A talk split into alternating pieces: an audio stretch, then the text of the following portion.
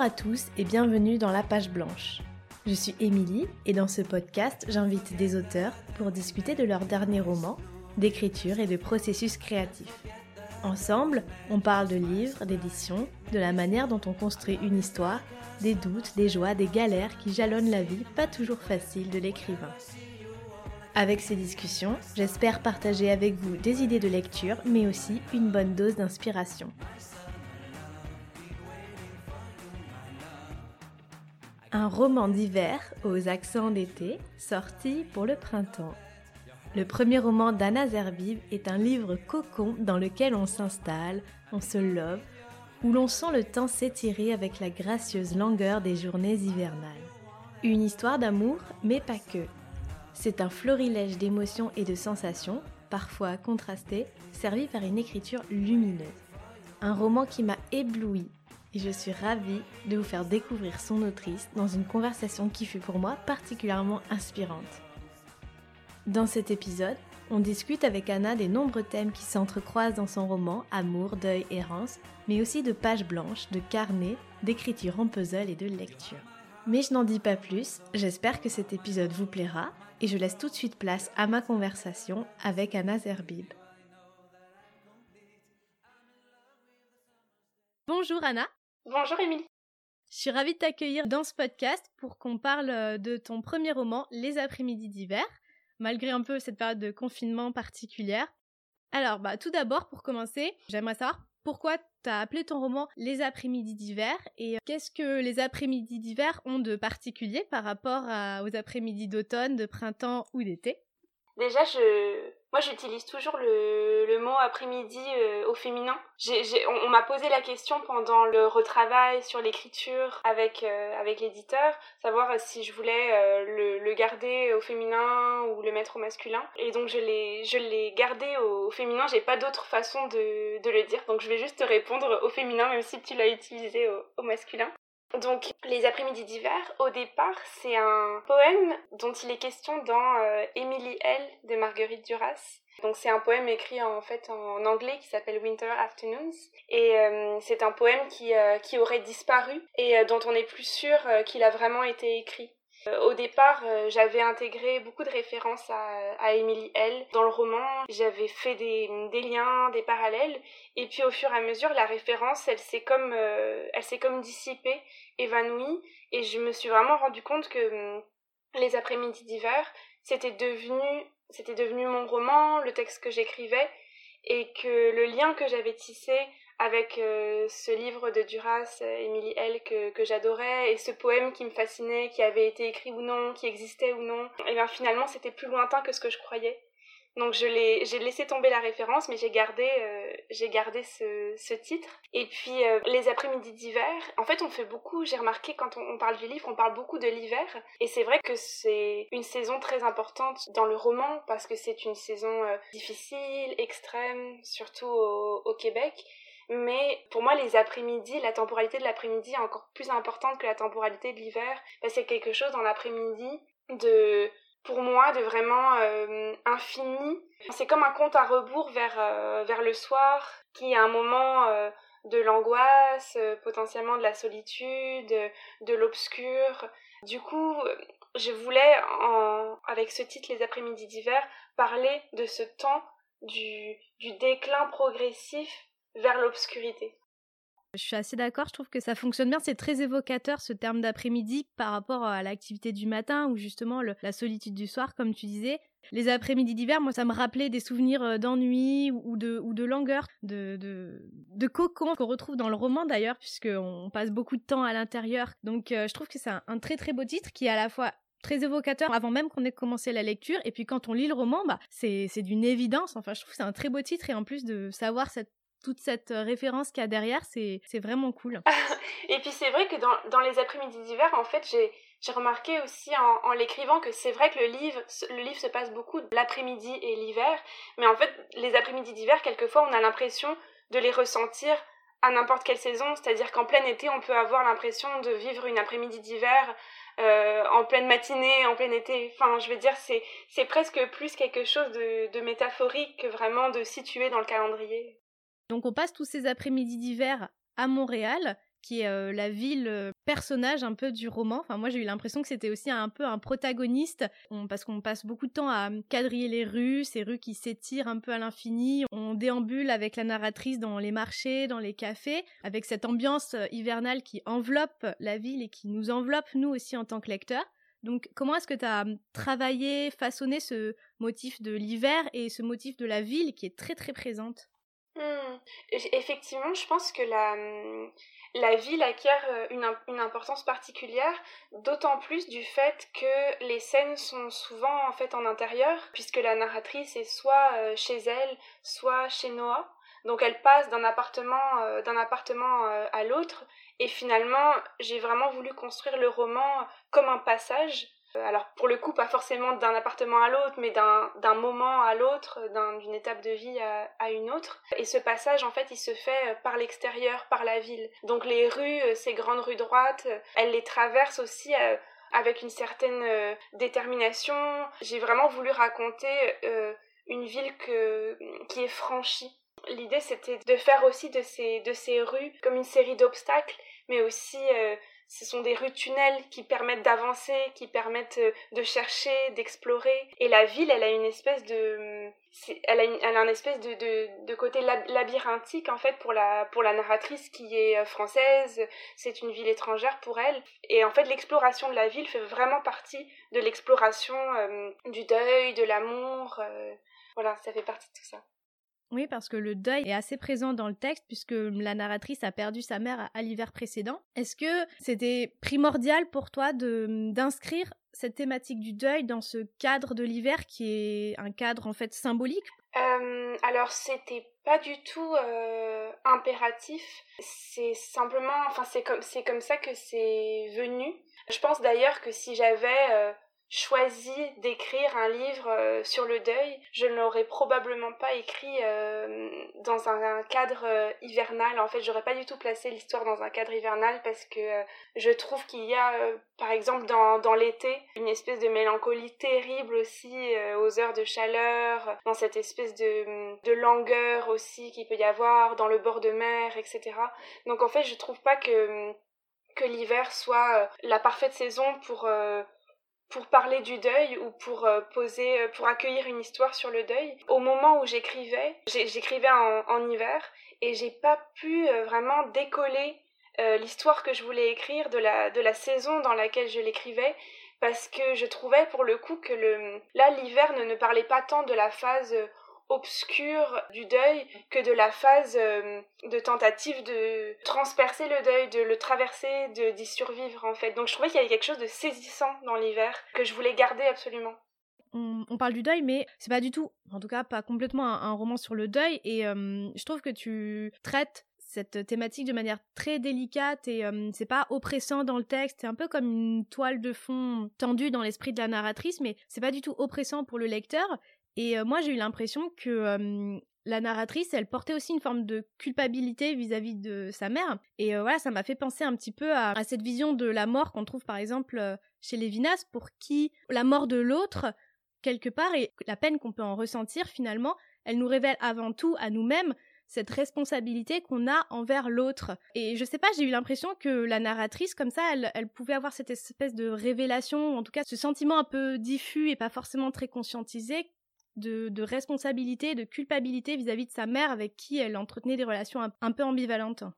Oui, euh, euh, c'est très juste en fait. Euh, je m'en suis rendu compte en, l'écrivant que c'est beaucoup un roman aussi sur la, responsabilité. Et finalement, le, deuil, effectivement, j'ai l'impression, vient avec une, forme de culpabilité, mais aussi vient avec la perte euh, d'une responsabilité, c'est-à-dire que là, la narratrice a perdu sa mère qui a été euh, malade depuis euh, des années et dont elle était plus ou moins responsable, en tout cas dont elle se sentait responsable. Et cette perte de la responsabilité laisse aussi les mains vides. J'ai l'impression que dans la façon dont elle a cherché absolument à s'occuper de Noah, à, l'entourer, à l'envelopper, à venir dans son, dans son chagrin, elle, euh, elle finalement, elle prend la responsabilité d'un autre euh, être euh, humain fragile qu'elle va essayer à tout prix de sauver, quand bien même lui n'a rien demandé du tout. Et, et, finalement, c'est aussi quelqu'un qui a les mains vides et qui, qui cherche à avoir de nouveau absolument et à tout prix les mains pleines.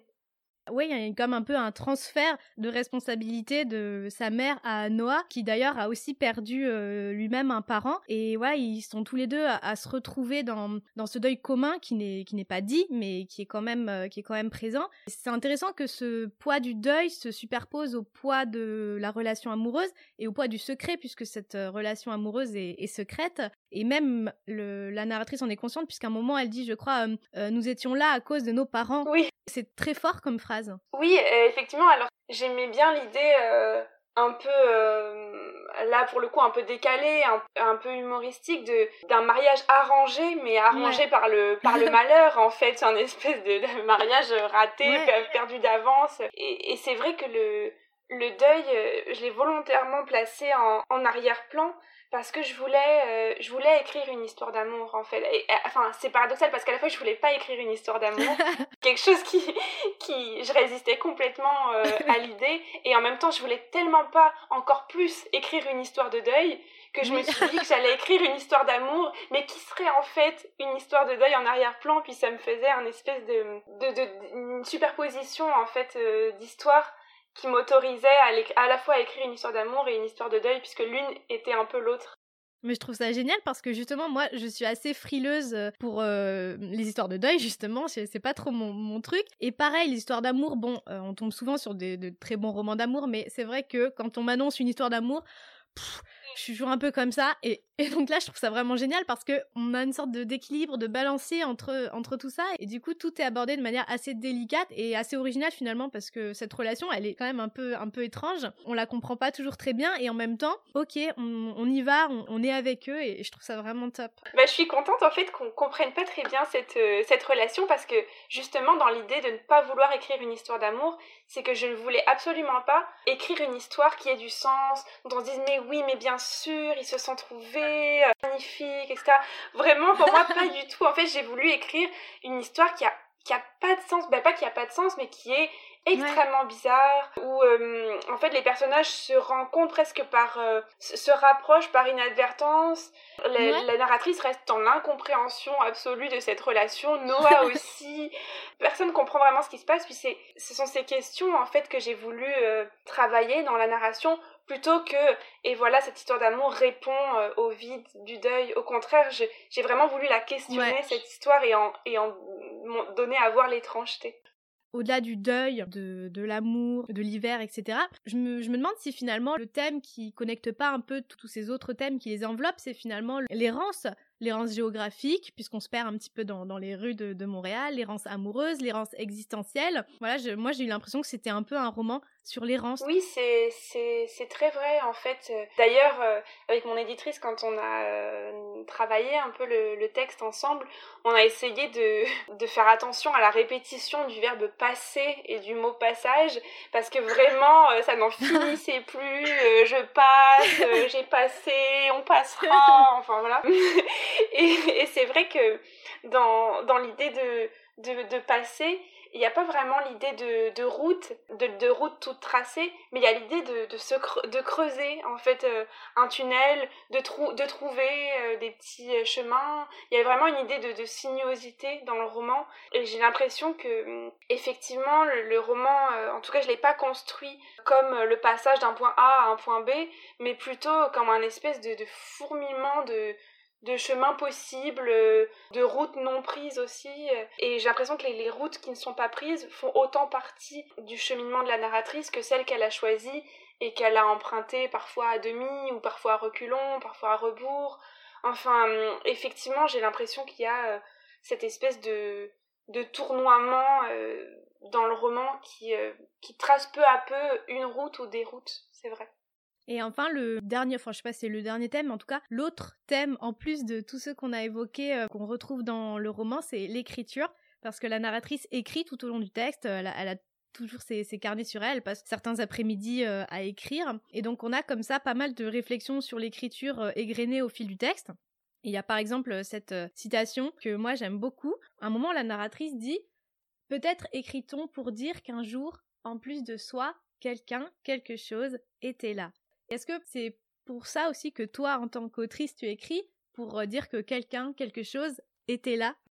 Alors, je pense, je sais pas si je l'ai gardé dans, dans le roman ou si j'ai fini par l'effacer. Est-ce que la phrase suivante, c'est souvent ça n'y est plus et on y est encore Oui, je crois que c'est ça. Alors, en fait, c'est ça.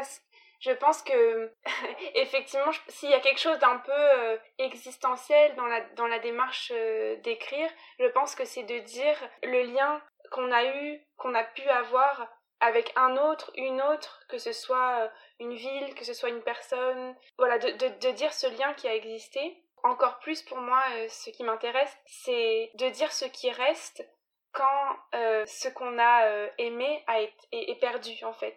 Au sens où il y a toujours quelque chose qui demeure quand l'autre a été perdu. Et hum, c'est pour ça que j'ai écrit juste après cette phrase que tu cites, souvent euh, ça n'y est plus et on y est encore ou quelque chose comme ça.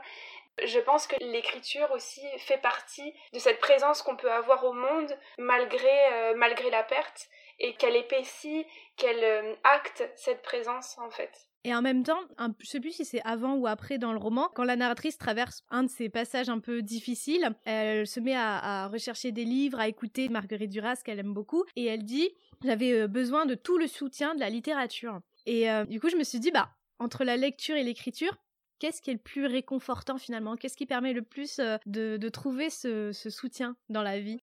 Je sais pas si je pourrais les classer parce que pour moi, en, tout cas, c'est complètement lié. Je me souviens d'une phrase de, Simone de Beauvoir qui m'avait vraiment beaucoup marqué. Alors je cite mal, hein, je me souviens pas exactement, mais toute expérience de perte produit une brisure mais par la grâce en fait de la littérature, cette brisure peut se transformer en, lien. C'est exactement ce que je ressens euh, autant dans l'écriture que dans la lecture. Soudain, dans la lecture, le monde est peuplé de, gens, d'héroïnes qui ont pu vivre la même chose. Euh, un seul être vous manque et tout est dépeuplé, mais c'est complètement faux en littérature. En fait, en littérature, il y a plein de monde. C'est tellement réconfortant. Ça peut être à l'heure qu'on veut, ça peut être euh, au plein milieu de la nuit, ça peut être quelques pages dans la journée, euh, voilà. Et je pense que dans, dans l'écriture, il y a une, on produit soi-même de la fiction qui nous entoure, mais c'est vraiment des ressources intérieur. Et la, fiction, c'est très réconfortant en fait. Et dans la lecture, c'est d'autres qui ont produit de la fiction pour nous. Et dans les, dans les deux cas, il y a, y a cet effet de, de, manteau dans lequel on peut s'envelopper. Et il y a quelque chose de très euh, actif dans l'écriture et quelque chose de beaucoup plus réceptif dans la lecture. Et je ne sais pas vraiment lequel je préfère, mais les deux sont nécessaires. Les deux sont complémentaires en fait. Ça, ça permet de d'exprimer des choses différentes, mais euh, effectivement, je pense qu'on peut pas les dissocier. Et la lecture sera toujours, quoi qu'il arrive, euh, au secours de n'importe quelle émotion ou de n'importe quelle situation. C'est vrai, beaucoup plus que l'écriture qui est quand même davantage aléatoire. À présent qu'on a un petit peu balayé pas mal d'aspects du roman, j'aimerais qu'on parle un peu de, toi et de ton parcours, parce que même si ce roman c'est ton premier roman, c'est peut-être pas le début de, ta vie littéraire. Donc, est-ce que tu peux nous raconter un petit peu euh, ton parcours, comment t'en es arrivé là et à écrire ces livres? Oui, alors euh, j'ai toujours écrit en fait euh, bah, depuis, euh, depuis l'enfance. Et puis, je me souviens qu'au collège, j'ai commencé à envoyer mes premiers textes à des maisons d'édition avec une, un stylo rose parfumé improbable. Et j'ai eu des réponses, notamment une très gentille dame de chez Bayard qui a entretenu une correspondance avec moi pour m'encourager. C'était vraiment, c'était la grande joie de ma vie de collégienne.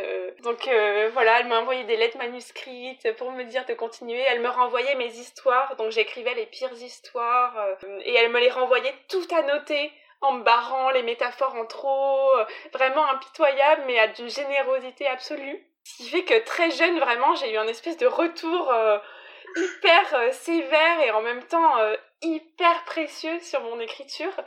Donc, donc voilà, ça c'était au collège, donc j'étais complètement enchantée de, cette, de cet échange. Et puis, j'ai toujours, j'ai, j'ai continué à écrire. En, en 2015, j'ai eu le, le prix du jeune écrivain avec deux autres lauréats alors c'est un, un concours euh, d'écriture, de nouvelles en fait, euh, d'écriture francophone. Et ça a été un, un, beau moment pour moi de, prise de confiance en moi euh, et de rencontre aussi avec d'autres personnes qui écrivent. Et puis j'ai écrit ensuite un, un, premier roman que j'ai envoyé à à plusieurs maisons d'édition. Euh, je savais pas vraiment à qui m'adresser, donc j'envoyais au service des manuscrits, euh, voilà. Et puis euh, là encore, j'ai eu une réponse d'une éditrice qui a voulu me rencontrer et qui m'a dit que bah, qu'elle pouvait pas prendre mon roman qui était effectivement décousu, pas encore mature, mais, elle m'a dit qu'elle voulait qu'on reste en contact, de continuer et de lui envoyer mes prochains textes. Et c'est ce que j'ai fait en fait quand j'ai écrit le, le mon deuxième roman, du coup les après-midi d'hiver, je lui ai envoyé et, euh, et c'est ce qui a abouti euh, à, à, la publication. En fait, finalement, une forme de refus initial qui euh, t'a permis quand même de créer un contact et de, savoir aussi à qui t'adresser directement après en écrivant tes textes. J'imagine que c'était important d'avoir ce, ces encouragements-là. Oui, pour moi, oui, c'est très important. Je, je crois que l'écriture, c'est tellement un territoire de doute, mais absolument nécessaire, au sens où il faut pas non plus, enfin, en tout cas pour moi, être trop sûr de ce qu'on écrit mais en même temps, si soi-même on est envahi par le doute, ça fait vraiment du bien d'avoir quelqu'un en face qui a, toute confiance en ce que vous faites et qui est, sûr que vous allez euh, aboutir à quelque chose euh, de beau, de réussi. Du coup, ça permet de, de vivre soi-même avec le doute euh, en, toute amitié. Et donc, les après-midi d'hiver, tu l'as écrit dans à quelle époque, enfin dans quel contexte et hum, comment, comment le texte est né? Alors, je l'ai écrit il y a deux ans, je pense. Alors j'étais en train d'écrire un autre roman, complètement autre chose. Pour le coup, bah, une histoire de d'été, ça se passait sur la plage. Il y avait quand même aussi des, des choses un peu obscures, mais, mais je voulais un décor de estival. Et puis en fait, euh, j'ai complètement euh, abandonné ce projet et je me suis plongée euh, dans l'écriture d'un autre texte qui est devenu Les après-midi d'hiver, donc dans les petits dans des petits carnets en fait comme la narratrice. Et au bout d'un moment, euh, un petit carnet de rempli, deux petits carnets, trois petits carnets, et en fait je me suis dit oulala mais euh, je commence à avoir un, un texte en fait. Je, commence, je me, je suis en train d'écrire un roman. Et donc pour moi, j'étais juste en pause de l'écriture de l'autre roman. Je pensais que j'écrivais pas entre guillemets.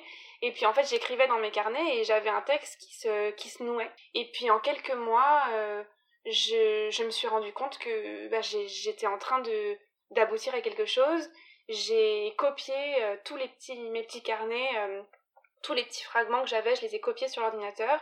J'ai imprimé tout ça, j'ai étalé tout ça dans mon appartement par terre avec des numéros et puis j'ai essayé de les de, de voir comment ils pouvaient euh, s'assembler et j'ai vu que qu'en fait l'histoire était était là euh, tissée en, en arrière-plan dans ce qui euh, était pour moi juste un un, un vrac de, de petites notes.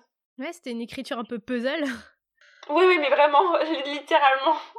Et c'est comme ça que tu travaillais aussi ton premier roman ou c'est vraiment cette construction un peu en puzzle, elle est, euh, elle est apparue juste pour ce texte? Non, je pense que. Alors, je sais pas comment ça va être pour mes prochains, mais, mais en tout cas, de l'expérience que j'ai pour l'instant d'écriture de, roman, j'écris en, morceaux, ça c'est sûr. Parce que aussi, j'écris ce que j'ai envie d'écrire au moment où j'ai envie de l'écrire. Donc, si j'ai euh, une idée pour un moment qui va être complètement au milieu dans l'histoire, eh bien, je vais l'écrire je vais pas attendre parce que c'est pas le moment et parce que j'en suis pas là. Donc je vais toujours suivre quelque chose de très instinctif, mais qui va faire qu'après il faut rebroder tout ça euh, et il faut remettre tout ça euh, à l'endroit. Après j'ai quand même, c'est-à-dire que j'ai un j'ai un document avec mes, mes morceaux, mes fragments ou des carnets ou les deux d'ailleurs, mais j'ai à côté quand même dans, dans mon carnet j'ai une espèce de page que j'ai toujours à côté de moi euh, qui est toujours ouverte avec la trame où j'ai quand même le début, le milieu, la fin, et puis je place des petits événements comme une espèce de sur une espèce de frise.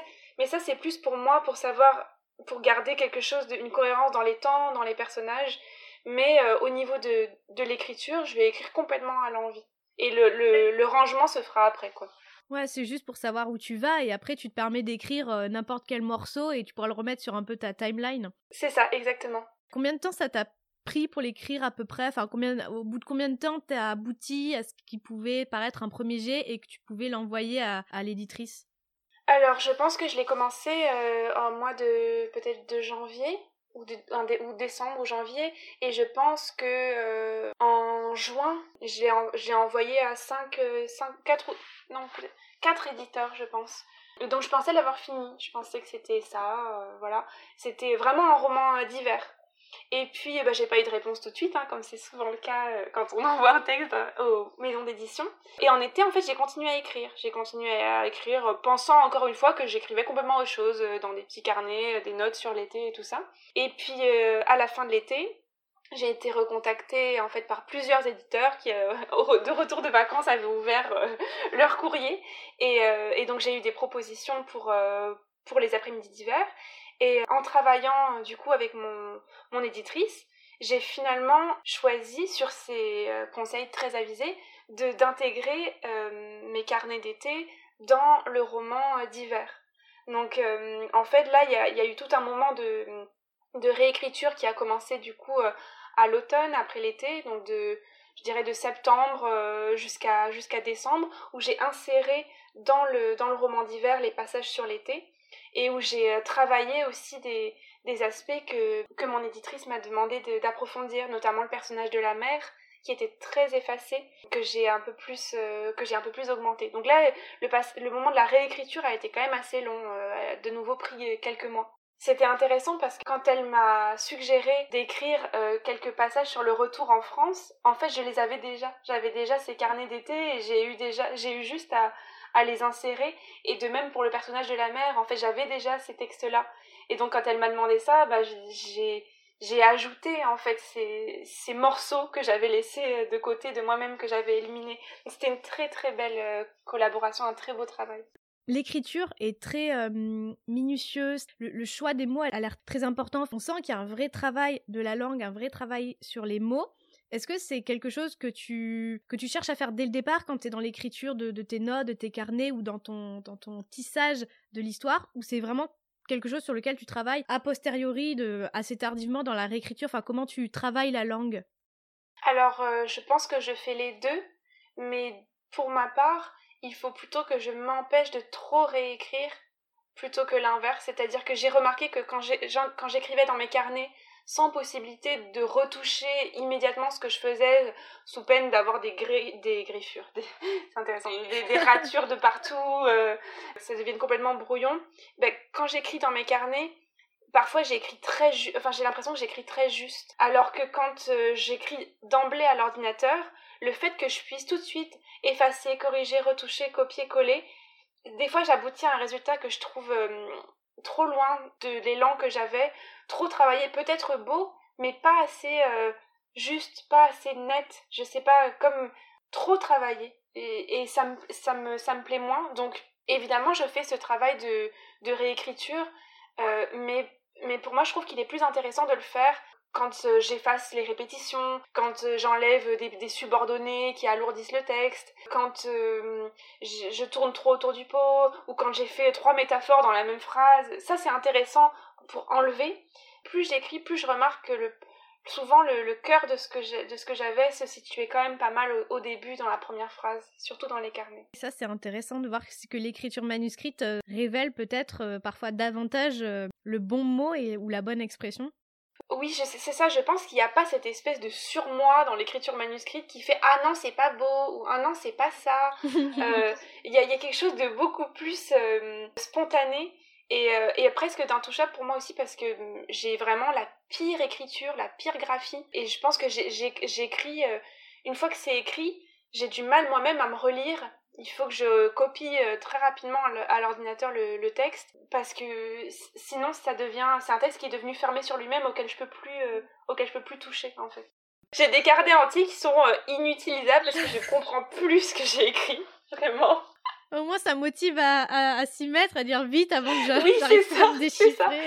Et puis pour le, le reste, les carnets inutilisables, il faut être dans le lâcher prise. Ah ouais, de te dire, ah, ça se trouve, j'avais un truc absolument excellent et, je pourrais jamais le relire. Tant pis, ça ressurgira peut-être.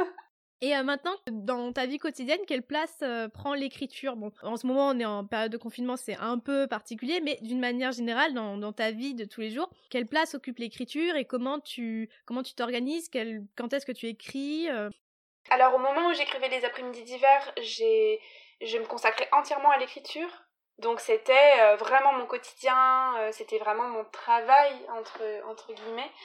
Là, j'enseigne en fait en ce moment Donc l'écriture se fait davantage dans les trous, dans les moments que je trouve.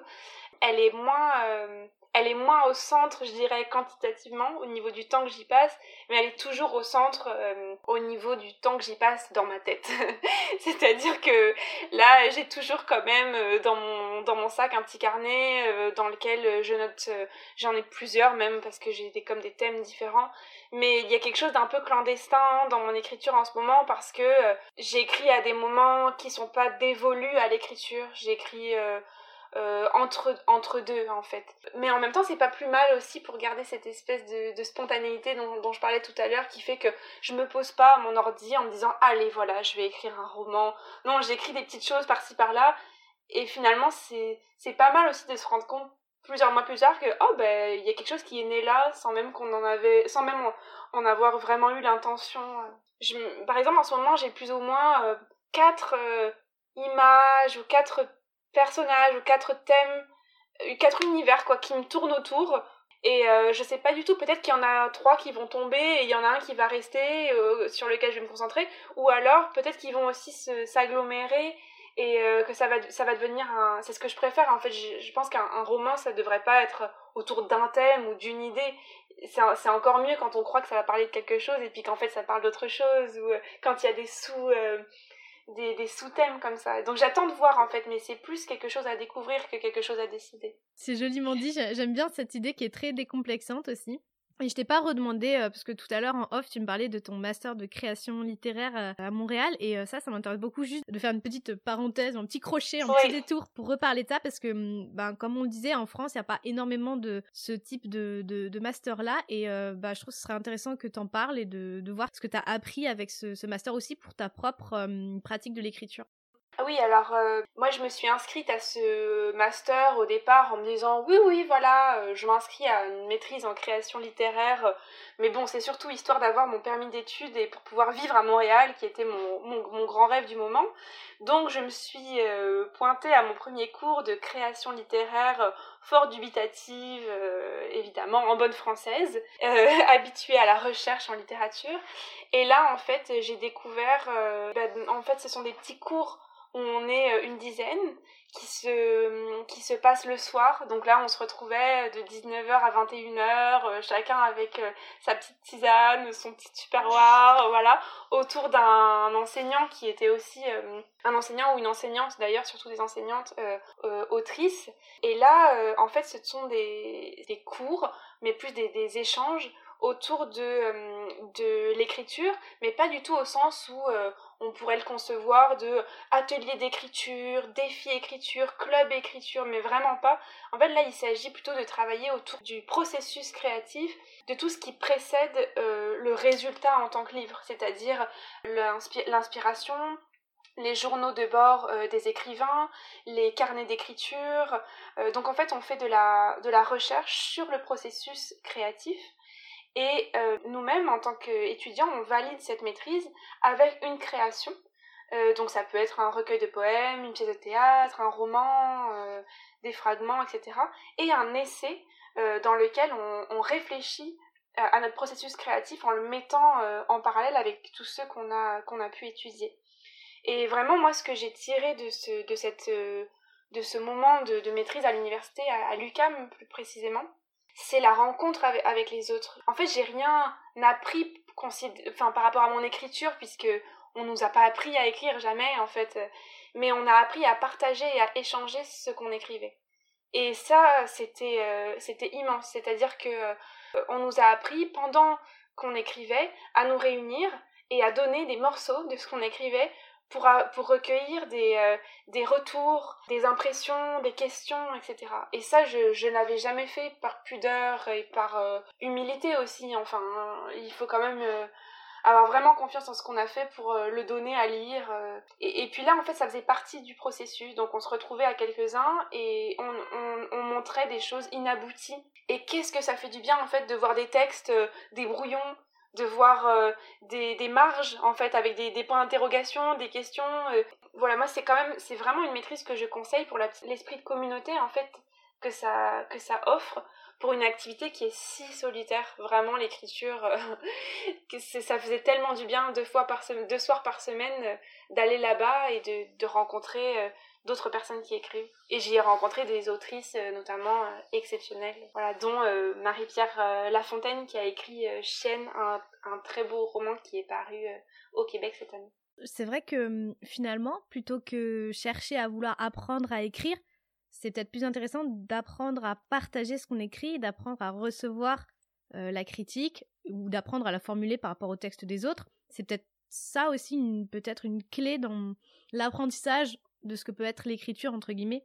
Je pense que tu as raison parce que dans cette idée de bienveillance, en fait, évidemment que quand quelqu'un nous donne son texte en, toute vulnérabilité et euh, en toute nudité, on, est forcé, on a un devoir, une responsabilité de bienveillance envers euh, la personne qui nous offre un, texte complètement inachevé. Et je pense que cet effort, il est aussi bon euh, parce qu'il nous apprend aussi envers nous-mêmes à avoir euh, conscience que ce qu'on écrit au moment où on l'écrit, c'est vraiment euh, c'est quelque chose en métamorphose, en création. On n'est pas en train de juger un tableau qui est fini, on n'est pas dans un musée en train de dire ah c'est beau, c'est pas beau.